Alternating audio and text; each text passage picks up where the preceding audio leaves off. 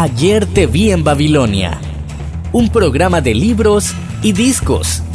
Un programa para soñar entre palabras y páginas de papel. Un espacio para sumergirnos entre canciones, notas y poemas.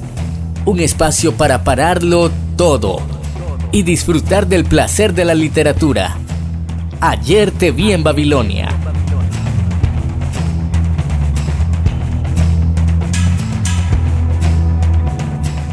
Buenos días, buenas tardes, buenas noches. En este domingo que prácticamente marca una semana desde que comenzamos la cuarentena, cada cual como ha podido, unos han tenido que quedarse en sus casas, de alguna manera los más privilegiados, ¿verdad? Otros tienen trabajos en los que están al pie del cañón o en la línea del frente, por utilizar este vocabulario bélico que se ha puesto tan, tan en boga ahora, ¿no? Porque hablamos de esta crisis en parte como si estuviéramos en guerra, ¿no? Eh, esa gente que está en la primera línea del frente como personal de seguridad y protección civil, personal de limpieza, personal de los supermercados y las farmacias, personal sanitario sobre todo. Y también esos otros que han de seguir ahí en la calle trabajando porque tienen que elegir entre el coronavirus o el hambre. Y es una elección, como pueden imaginar, muy difícil. A todos ellos les dedicamos este programa, este programa de ayer de Bien Babilonia de hoy, especial Yo me quedo en casa, canciones para la cuarentena y lecturas para el encierro. Estamos todos en casa, estamos grabando este programa de una manera bastante atípica, eh, cada uno en su casa. Por supuesto, ahí está Marvin Silieza a los mandos técnicos en su casa. ¿Qué tal, Marvin? Bien, aquí experimentando esta nueva experiencia, experimentando esta experiencia y disfrutando de lo que nos tenés preparado, Elo. Estoy muy a la expectativa para disfrutar y también eh, rebuscarme con las lecturas que eh, van a compartir nuestras compañeras y nuestros compañeros del Centro Cultural. Pues sí, la verdad es que quién diría hace una semana cuando grabábamos ahí en nuestro estudio de la Radio Tomada con Susana Reyes grabando nuestro especial dedicado a Claribel Alegría, Estábamos trabajando todo un mes de marzo con programas especiales dedicados a las mujeres en el marco de nuestro programa Generosas. Estuvimos hablando con Lorena Juárez, estuvimos con Paola Lorenzana haciendo un repaso de importantes lecturas feministas y este que mencionábamos, este programa dedicado a Claribel Alegría. Todos estos programas y muchos más los pueden descargar de la página web de la Radio Tomada, la radiotomada.cc ahí y en nuestro Spotify eh, pueden escuchar cada uno de estos programas que son píldoras con inyecciones y vitaminas de literatura y de música eh, que hacen falta más que nunca en estos días de encierro y de cuarentena. Y hoy estamos pues cambiando un poco las reglas del juego, grabando de una manera totalmente atípica, cada uno en su casa, yo aquí mirando el ordenador, pero sintiendo que es Marvin al otro lado y Ligia y mis compañeras que van a ir apareciendo por las ondas virtualmente a cada ratito. Eh, les dedicamos este programa a todos ustedes y esperamos que lo disfruten. Eh, además de Marvin, eh, la tercera pata de este programa con nosotros siempre es nuestra querida Alicia, que les saluda desde las ondas. Hola, hola, soy Ligia Salguero, estoy súper contenta de estar en un programa más de Ayer te vi en Babilonia. Este programa no lo podemos comenzar de otra manera que no sea escuchando esta canción que se ha convertido en uno de los himnos de los balcones en España. No sé hasta qué punto aquí en El Salvador se entiende, Marvin, lo que está pasando en España con los balcones, pero imagínense ciudades muy donde cada uno se ve desde el balcón al vecino y ahora al no poder salir a la calle, al tener que estar tanto en casa, pues eh, la cita de las ocho para dedicar un emocionado aplauso a los sanitarios, a los policías, a, los que están ahí al pie del cañón, se ha convertido en el momento social del día en que te unes con tus vecinos y con tus compañeros a aplaudir a los que están en primera línea.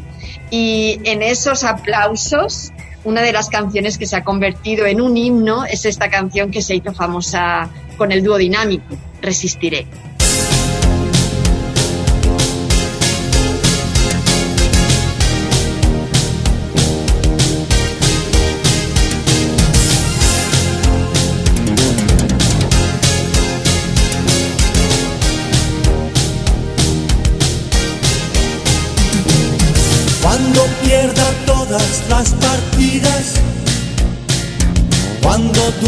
Con la soledad,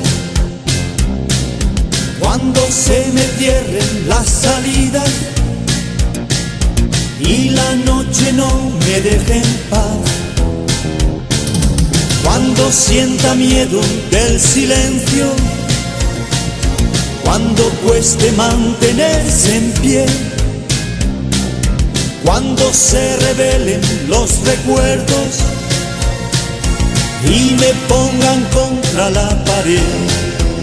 Resistiré, erguido frente a todo, me volveré de hierro para endurecer la piel y aunque los vientos de la vida soplen fuerte, soy como el junco que se dobla, pero siempre sigue en pie. Resistiré para seguir viviendo soportaré los golpes y jamás me rendiré. Y aunque los sueños se me rompan en pedazos, resistiré, resistiré.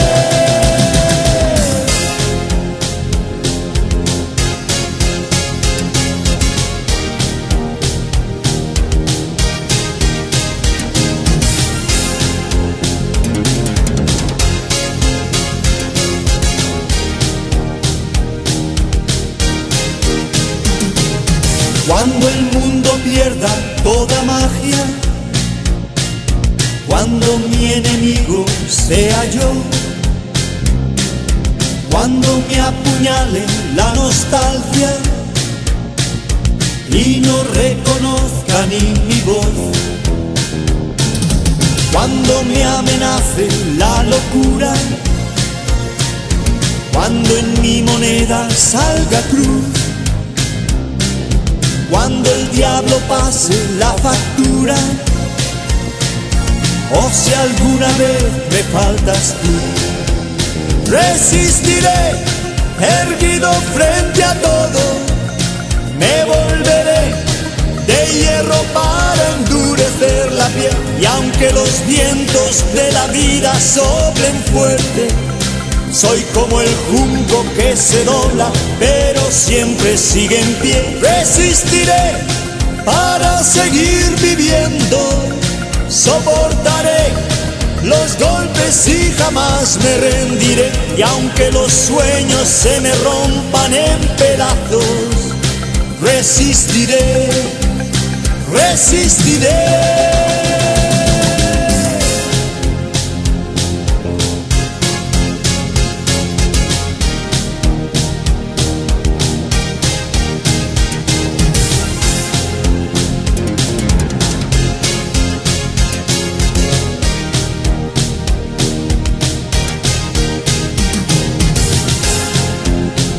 nos habla de la lectura que le acompaña estos días. Y como no podía ser de otra manera, Ligia nos ofrece una lectura infantil muy pensada para, para disfrutar en familia. Eh, escuchamos a Ligia presentando su lectura para estos días. Hola, soy Ligia y el libro que estoy leyendo en este momento es Mary Poppins. Eh, quería dejar esta lectura para los niños, así que voy a leer dos fragmentitos de esta historia de una niñera que junto a dos pequeños, Michael y Jay, viven situaciones divertidas y de mucha magia. Y el primer fragmento dice así. Entonces aquella figura, zarandeada y doblada por el viento, levantó el pestillo de la puerta y vieron que se trataba de una mujer, quien con una mano se sostenía el sombrero y llevaba en la otra un voluminoso bolso. Con los ojos fijos en ella, Jay y Michael vieron que ocurría algo curioso. En cuanto aquella figura hubo entrado en el jardín, pareció como si el viento la empujara y la lanzara hacia la casa. Fue como si la hubiese arrojado primero contra la puertecilla de la cerca, esperando que se abriera y luego levantándola en vilo, juntamente con el saco de la mano, pareció lanzarla frente a la puerta principal. Los atentos chiquillos oyeron un terrible batacazo y al poner la desconocida los pies en el suelo de la casa, ésta pareció retumbar. ¡Qué gracioso! dijo Michael. Nunca vi cosa igual. Y bueno, al ser el primer encuentro, ellos van descubriendo muchas cosas de Mary Poppins eh, que mantienen justamente dentro de ese bolso. Y ya cuando entran en confianza con ella, ella los saca de paseo y en uno de los paseos van al parque y recrean una de las eh, digamos, estampas más típicas de los pueblos en nuestros países, que es la señora que vende eh, las migas para las palomas en los parques. Entonces, eh, los chicos en este, en este capítulo están súper emocionados por ir al parque y encontrar a esa señora. Y el fragmento dice así. Lo está diciendo, lo está diciendo, gritó Jane, apretándose el cuerpo con los brazos, pues temía estallar de la alegría. Y en efecto, lo decía, la mujer de los pájaros estaba allí y pronunciaba las palabras de costumbre. Dad de comer a los pájaros, a dos peniques la bolsa, dad de comida a los pájaros, a dos peniques la bolsa, a dos peniques la bolsa. Y lo repetía cien veces, con una voz aguda y musical que daba a sus palabras el encanto de una melodía, y entre tanto ofrecía a los transeúntes su versita de migas. En torno a ella revoloteaban los pájaros, brincaban y volaban a la redonda. Se dejaban caer de pronto y se remontaban nuevamente. Mary Poppins lo llamaba siempre gorriones, pues según decía remilgadamente para ella todos los pájaros eran exactamente igual. Pero Jane y Michael sabían muy bien que aquello no eran gorriones, sino palomas. Y con esas lecturas, pues seguimos en Ayer te vi en Babilonia. Como han podido escuchar, Ligia está eh, leyendo un fragmento de Mary Poppins, una obra que se hizo conocida realmente por la peli, pero que es un buen libro y una buena receta para leer estos días en familia con nuestros peques, ¿no? Y esto nos sirve para recordarles que desde nuestra página web eh, hemos creado una sección especial que se llama Quédate en casa con un montón de ofertas para leer, para escuchar música, para ver teatro, para ver cine y también para los más pequeños tenemos una sección especial de Chispas se queda en casa. Eh, Cristina les cuenta un poco, eh, además de saludarles, qué tal pueden ver esta sección de nuestra página web. Desde el Centro Cultural de España nos hemos unido a la campaña Yo me quedo en casa y a través de nuestra web eh, tenemos una sección especial con planes eh, culturales y artísticos para todos los gustos. Hay una sección con eh, videos, el documental de la Casa Tomada, eh, las grabaciones de nuestras conferencias y otros audiovisuales en el que también se incluyen interesantes eh, entrevistas a escritores. Tenemos entrevistas que realizó el Centro Cultural de España a Claribel Alegría, Miguel Huesomisco, a Susana Reyes, a Sergio Ramírez y otras muchas figuras de la, de la cultura y la literatura eh, de la región que seguro ya les suenan a los eh, radioescuchas de Ayer te vi en Babilonia. También tenemos eh, otra sección para aquellos que les gusten la música con todas las canciones de la temporada 2019 de A Dos Bandas en el que en esa sección también se incluyen muchos de los podcasts de la Radio Tomada. Eh, no nos olvidamos tampoco de todos los amantes de la literatura. Hay una sección de libros y revistas que puedes leer eh, online y compartir también eh, de manera virtual con todos aquellos compañeros, amigos que sean amantes de la lectura. Y por último, pero no menos importante, tenemos una sección dedicada única y exclusivamente para los más pequeños de la casa, en el que Chispas se va a encargar de eh, poco a poco ir compartiendo materiales para que niños y niñas eh, puedan también disfrutar de estos días de manera más amena a través de actividades, juegos y muchas recomendaciones y esperamos también que nos envíen todo lo que están haciendo en casa para que podamos compartir. Y ya que estamos hablando con Cristina y que nos ha contado cómo vamos con nuestra página web y todo lo que pueden recorrer por nuestras redes, eh, le hemos aprovechado para preguntarle por una recomendación literaria eh, en estos tiempos de cuarentena. Estamos con nuestras lecturas para la cuarentena y canciones para el encierro, o lo he dicho al revés, canciones para la cuarentena y lecturas para un encierro.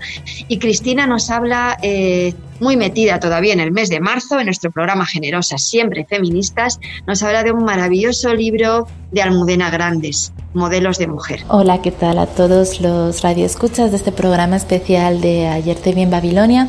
Yo estoy acá desde casa aprovechando para teletrabajar, para escuchar música y por supuesto también para eh, leer mucho. Eh, me he llevado varios libros de, la mediateca y que seguimos en el mes de, de, marzo, en el mes de nuestro programa Generosas, en el que cobra un mayor protagonismo este programa dedicado a visibilizar a las mujeres creadoras y las desigualdades de género. Em, tengo entre mis manos el libro de Almudena Grandes, Modelos de Mujer. Es eh, un libro de nuestra mediateca que recopila siete relatos eh, que giran en torno a siete mujeres que en distintas edades y circunstancias se enfrentan todas ellas en algún momento a hechos extraordinarios. Casi todos giran en torno a, modelos o muy ligados a, la infancia, excepto el, primero que da título a esta, a esta compilación, Modelos de Mujer, y les voy a leer un pequeño fragmento del prólogo de Almudena Grandes que da sentido a esta publicación. Prólogo Memorias de una niña gitana. Este además me ha gustado mucho porque ahora que en España y sobre todo en Madrid está la situación un poquito complicada, me sirve este libro para dar un pequeño recorrido por esas calles que tantas veces he caminado y que me imagino ahora desiertas. Los primeros diez años de mi infancia transcurrieron en un patio segundo, con un pasillo inmenso y muy poca luz, de un edificio bastante corriente, una mancha roja de ladrillo visto, apenas rota por las molduras blancas que dibujaban una ceja de yeso descascarillado sobre cada balcón, completando cuatro ojos por planta. Un ejemplar típico, casi vulgar, de las construcciones que en el siglo pasado imprimieron carácter y hasta personalidad al barrio de Madrid donde ha sucedido la mayor parte de los episodios de mi vida y de mis libros. La calle Churruca, corta y estrecha, nace en la plaza de Barceló y va a morir casi sin darse cuenta en la calle Sagasta, al lado de la glorieta de Bilbao, que para mí siempre ha sido y será el verdadero centro de la ciudad. Muy cerca de la esquina con Apodoca, sobre la oscura fachada de otra casa corriente, una placa pequeña, excesivamente discreta para la mirada del transeúnte que no anda buscándola, identifica el último domicilio del poeta Manuel Machado. Pues era tan bueno como su hermano, decía mi padre cada domingo, un instante antes de doblar la esquina, camino de la calle Fuencarral y la casa de mi abuelo. Mi padre es poeta y su padre también lo era, y por eso yo empecé muy pronto a fijarme en las placas de las calles y a aprenderme poemas de memoria, pero el motivo que se escondía tras nuestra obligada visita de los domingos, una cita de puntualidad inquebrantable, pertenecía al rango de, de los más prosaicos padre e hijo se reunían ante el televisor para contemplar juntos el partido de la liga de fútbol que la primera cadena retransmitiera aquella semana, sin fijarse mucho en la calidad de los equipos que iban a enfrentarse, en su clasificación o en cualquier otro detalle que pudiera añadir o restar interés al espectáculo. Ellos veían el fútbol, simplemente, y todos los demás teníamos que estar callados. Y después de que Cristina nos ha, nos presentado esta lectura de este libro de Almudena Grandes, Modelos de Mujer, eh, nos ha contado un poquito eh, lo que le recordaba y los recuerdos que le traía de esas calles de Madrid, el barrio de Chamberí, la calle Apodaca, que yo vivía al ladito, así que a mí también me trae recuerdos muy emocionantes. Eh, nos lee Cristina otro relato, otro fragmento del libro de Almudena Grandes. Este es un fragmento de Modelos de Mujer, el cuento que está recopilado en un libro de Almudena Grandes que tiene precisamente ese mismo nombre, Modelos de Mujer. Eh, os voy a leer un pequeño fragmento, así sin tratar de desvelar nada de estas maravillosas historias que escribió Almudena Grandes. Aunque a ratos me costaba trabajo distinguir entre Eva y mi propia sombra y casi llegaba a echarla de menos cuando se encerraba en el baño para ducharse, enseguida tuve que admitir que mi protegida poseía al menos un talento instintivo el de quitarse de en medio en los momentos críticos. Un segundo antes de que se desencadenara un problema de la especie que fuera, Eva olvidaba que estaba triste y muy deprimida, que nadie la comprendía y que yo era la única persona con la que podía hablar en el mundo, y se las arreglaba para desaparecer, abandonándome ante un peligro polímorfo e implacable como un dragón de seis cabezas. Y a solas, como San Jorge, me pegaba yo con la script porque llegábamos tarde a las citas, con el maquillador al que ella imponía productos y colores, con la peluquera que protestaba porque no se dejaba cardar el flequillo, con el iluminador que no iba a consentir que una actriz le prohibiera las luces laterales y con la modista porque se empeñaba en rodar con su propia ropa. Añadir que también me pegaba con el director resultaría formalmente inexacto. Entre Rosikinov y yo había estallado la guerra. Y para acompañar este fragmento eh, me viene a la cabeza la canción de Carol Hills, Imperfecta.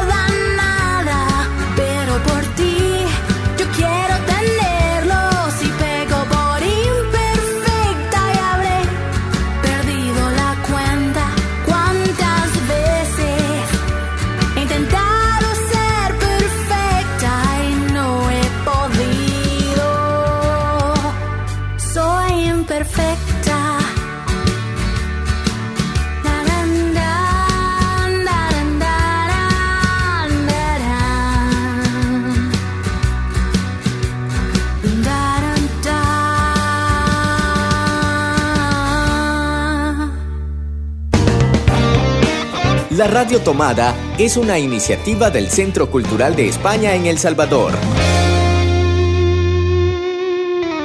Y seguimos en Ayer te vi en Babilonia. Hemos disfrutado ya de una primera parte del programa con las recomendaciones de dos de nuestras colaboradoras, Cristina Algarra y Ligia Salguero nos han hablado de Mary Poppins, nos han hablado de Almudena Grandes y sus modelos de mujer.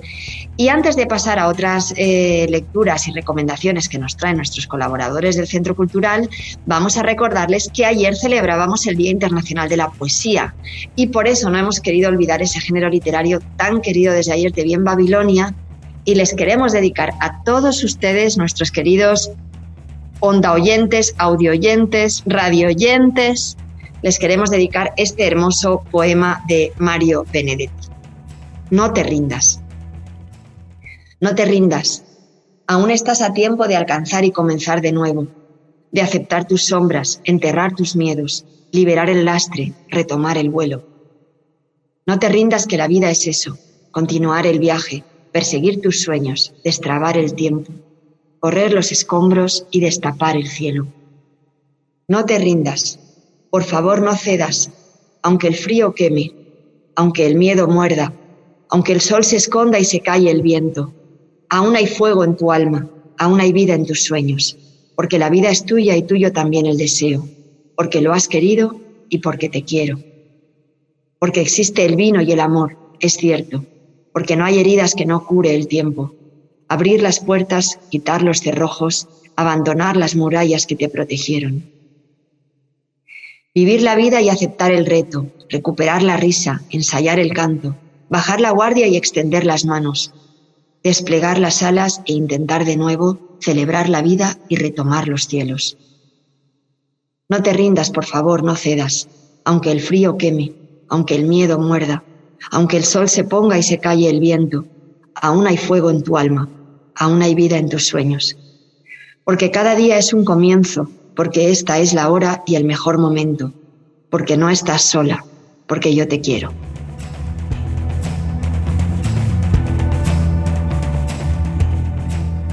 Y nos queremos y os queremos presentar a otra de nuestras colaboradoras, Emeti Pleitez Quiñones. ¿Qué tal, Emeti? ¿Qué nos traes tú por aquí? Hola, un gusto estar con ustedes nuevamente en esta emisión de Ayer te vi en Babilonia, nuestro programa de libros y de música, yo quiero recomendarles a un autor que disfruta con cada palabra y nos lo hace sentir. Es un autor muy versátil, muy conocido también, pero cada obra es distinta y, nos pone en una atmósfera diferente, por eso es tan valiosa para mí. Em, si hay un autor que sabe jugar con las palabras, ponernos en distintos escenarios, provocarnos eh, sabores, provocarnos sensaciones diferentes como si estuviéramos en un gran banquete, pues ese es Salarrué. Salarrué, su forma de narrarnos las historias, nos traslada, nos atrapa, pero además es una literatura muy rítmica, muy musical, en la que pone atención a la conjugación de cada sílaba en cada vocal y cada consonante como suenan es, es delicioso, es delicioso. Y la obra que eh, les recomiendo de este autor, que conocemos otras facetas, conocemos cuentos de cipotes, conocemos cuentos de bardo, y tal vez no nos hemos atrevido todavía a leer Ollarcandal. Pero Ollarcandal es una joya de literatura, es de verdad un, un libro, un libro exclusivamente para disfrute y eso es lo que estamos necesitando en estos momentos. Una pausa para hacer un viaje interior, una pausa para trasladarnos a, otros mundos. Pues Oyarcandal es la obra perfecta porque precisamente sucede en otro universo. Eh, en él eh, Salardo ha creado un mundo que no existe con sus con sus referencias geográficas, con sus personajes mitomágicos, con historias y tramas entre cada uno de ellos, narrados con nombres inventados. Eh, si lo que están buscando es una ventanita para escapar de las noticias, del exceso de, miedo, del exceso de, de, estrés y de ansiedad en estos últimos días, definitivamente hoy Arcandal es la opción. Comienzo contándoles un poquito sobre sobre estas palabras extrañas que a mí me han eh, fascinado. Le voy, le, voy a leer algunas de ellas. Uruilú, Cuacatzinamba, Mardopacía, Dultiamara, Yanka Surinatlahanji. ¿Quién puede decir de la misteriosa derivación fonética de estos vocablos? Las palabras llegaron a producirme al gusto el mismo encanto eufórico y eufónico que produce al paladar la fruta en su punto melo melódico. Eso es, de miel y de melodía de sabores. Cuenta el Moegabar sagrado que el primer hombre y la primera mujer nacieron del huevo del ave astral llamada Alm-A.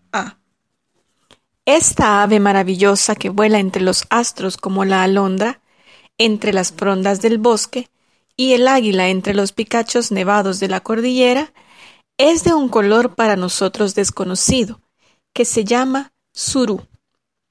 Hay surú claro y surú oscuro, como hay rojo claro y rojo oscuro.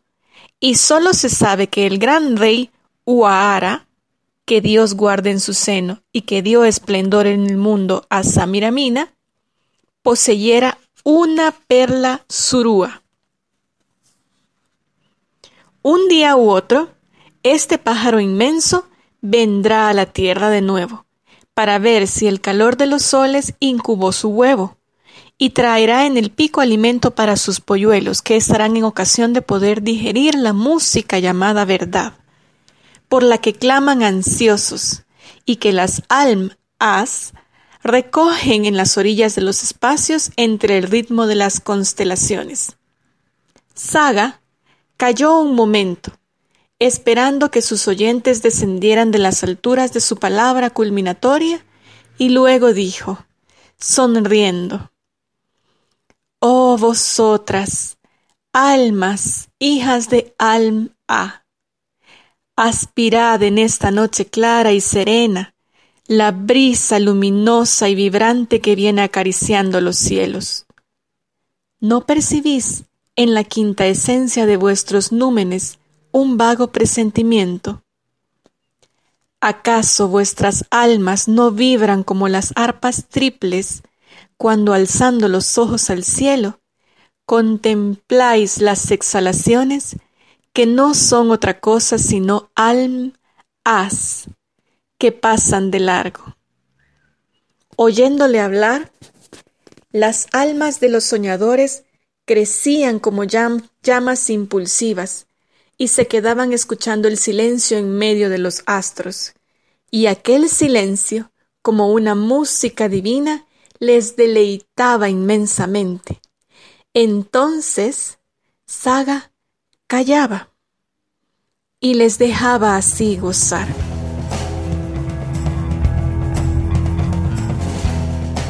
Y así les dejo este pedacito de historia, un fragmento de lo que sucede en Oyarkandal. De acuerdo a Salardé, esta historia sucede en el famosísimo y glorioso imperio de Dat Dalia, que en tiempo presente se encuentra en el fondo del mar Atlantel, y que estaba formado por muchos reinos, eh, todos tributaban a la capital que se llama Samiramina la Alegre. Y Saga es el narrador de esta historia que cuenta todas la, todo, lo, todo lo que le sucede a los personajes y se deleita con las reacciones de su audiencia mientras él va contando la historia de su reino. Espero que lo hayan disfrutado soy MT Playtest y esta es mi recomendación de lectura para esta semana. Saludos. Seguimos en Ayer te vi en Babilonia, el programa de libros y discos del Centro Cultural de España y de la Radio Tomada. Eh, cada semana una nueva dosis de libros y de discos, de literatura y de música en esta semana tan especial que dedicamos a canciones para una cuarentena y lecturas para un encierro. Les queremos eh, dedicar estas lecturas y estas canciones que hemos elegido entre todos los compañeros del Centro Cultural, eh, a todos para este programa y para el que viene serán otros y vamos a estar ahí tratando de que cada semana llegue Ayer te vi en Babilonia cargada de recomendaciones y de canciones y de literatura. Yo había elegido un montón de libros, la verdad, porque con el encierro tiempo nos sobra, pero como nuestros colaboradores han estado tan activos y hemos tenido tantas recomendaciones y tantas lecturas, he elegido una de mis lecturas eh, favoritas, que es un libro que hoy en día pues está más de actualidad que nunca, La peste de Albert Camus. Albert Camus, como dirían los franceses, ya que es un autor francés, Camus, como hemos dicho toda la vida en España. La peste es una de las novelas más importantes escritas en Francia después de la Segunda Guerra Mundial, considerada como una obra clásica de la literatura contemporánea. Su contenido trasciende la anécdota. Una epidemia de peste en la ciudad de Orán representa una era de tortura y de muerte en el mundo. La narración describe admirablemente la atmósfera de la ciudad acosada por la peste y el denuedo de los hombres que juegan su vida para salvarla de un vacilo tan atroz. El libro toma la forma de relato que se ciña a los hechos de un momento dado. Sin embargo, prevalece en él el recuerdo de un universo existente antes y después de tales hechos, un universo corpóreo, tan sustancioso de realidad como la vida misma. Pues la verdad es que este libro de Camillo en su momento cuando lo leí lo disfruté muchísimo, me parece una lectura imprescindible y en estos tiempos pues aún más porque nos da tantas claves para entender tanto la heroicidad como la maldad del ser humano, ¿no? que todo, todo ello es parte del ser humano. Os leo un fragmento.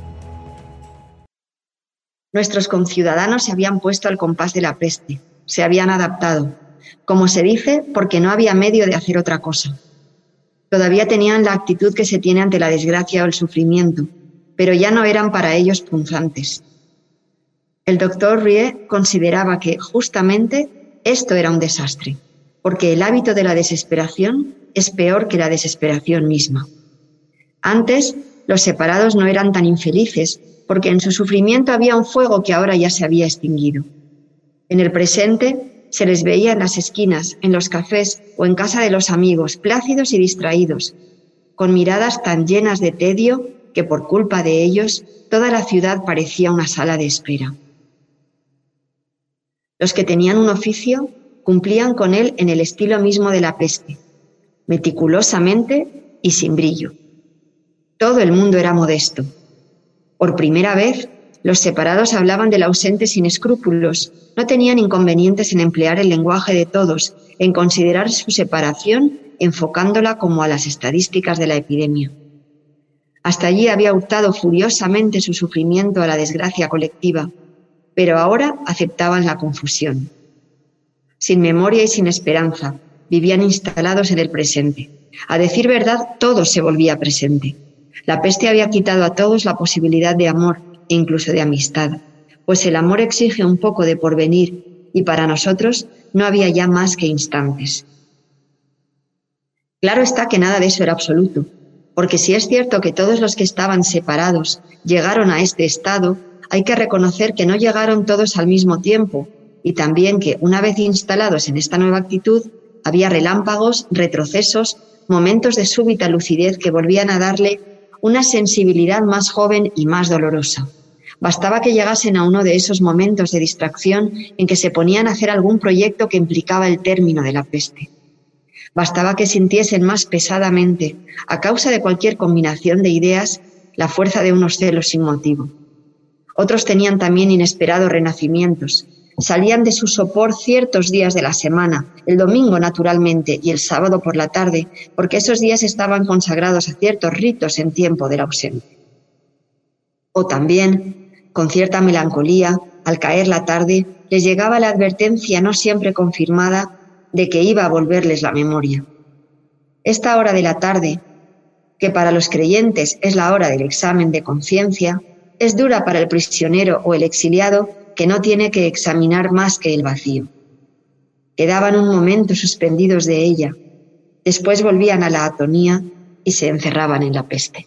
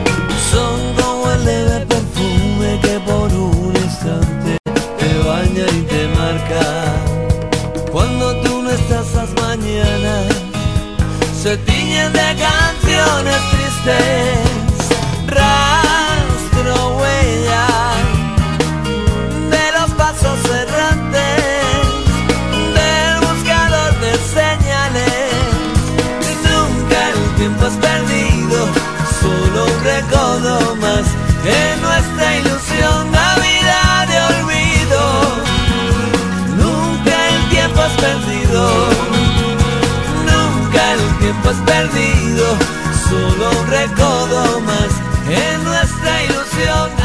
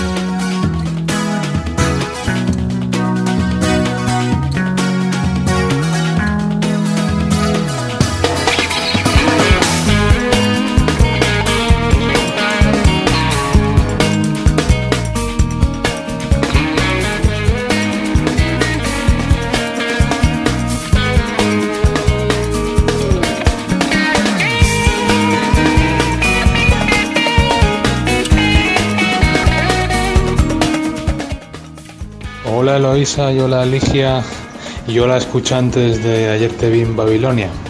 Bueno, pues mis recomendaciones para estos tiempos de clausura involuntaria, mi recomendación musical la voy a hacer para Nunca el tiempo es perdido, una canción de Manolo García que nos, bueno, nos dice pues lo que, lo que viene a contar el título, ¿no? Que el tiempo, por muchos inconvenientes que pasen, nunca es perdido. Siempre tenemos oportunidades que, están a nuestro alcance y solo hay que, mirarlas. Y aprovecho y hago una doble recomendación, también una recomendación literaria. Eh, y voy a recomendar eh, el, voy a recomendar la obra de John Kennedy Toole, La conjura de los necios, una obra súper divertida porque yo creo que también es muy, muy importante que en estos momentos saquemos la, la, cara positiva de las cosas y nos riamos un poco de nosotros. Y ahí nos presenta John Kennedy Toole, un personaje absolutamente cínico que eh, con su cinismo saca la hipocresía del sistema precisamente capitalista de Estados Unidos y de, bueno, del género humano en, en general. Y es una obra deliciosa en la que te ríes página a página con las idioteces del protagonista y, bueno, pues nada, para, pasar unas buenas tardes leyendo y, también escuchando música, os mando un buen abrazo y muchos ánimos, que esto lo vamos a superar entre todos y todas y seguimos adelante.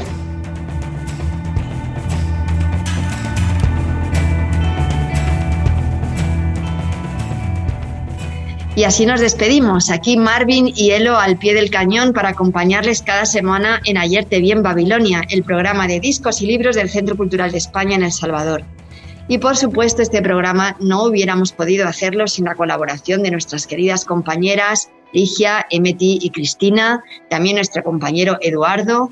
Todos ellos nos han leído fragmentos de sus lecturas recomendadas para estos momentos.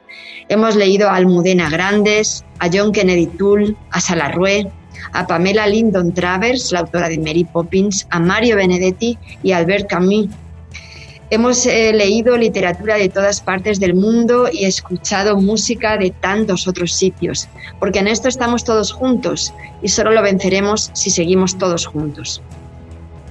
Hemos escuchado canciones para una cuarentena, hemos abierto con el éxito del dúo dinámico Resistiré, que se ha convertido en un himno para estos días junto a tantos otros.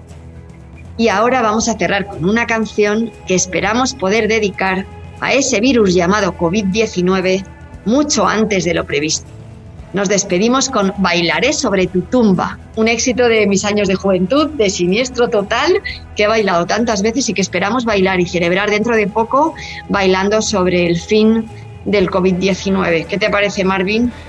Nos despedimos. Celebraremos la vida y lo haremos también con esta canción, porque este programa se ha tratado de eso, de celebrar la vida y de disfrutar de lecturas y de disfrutar del cariño de los nuestros, aunque sea en la distancia.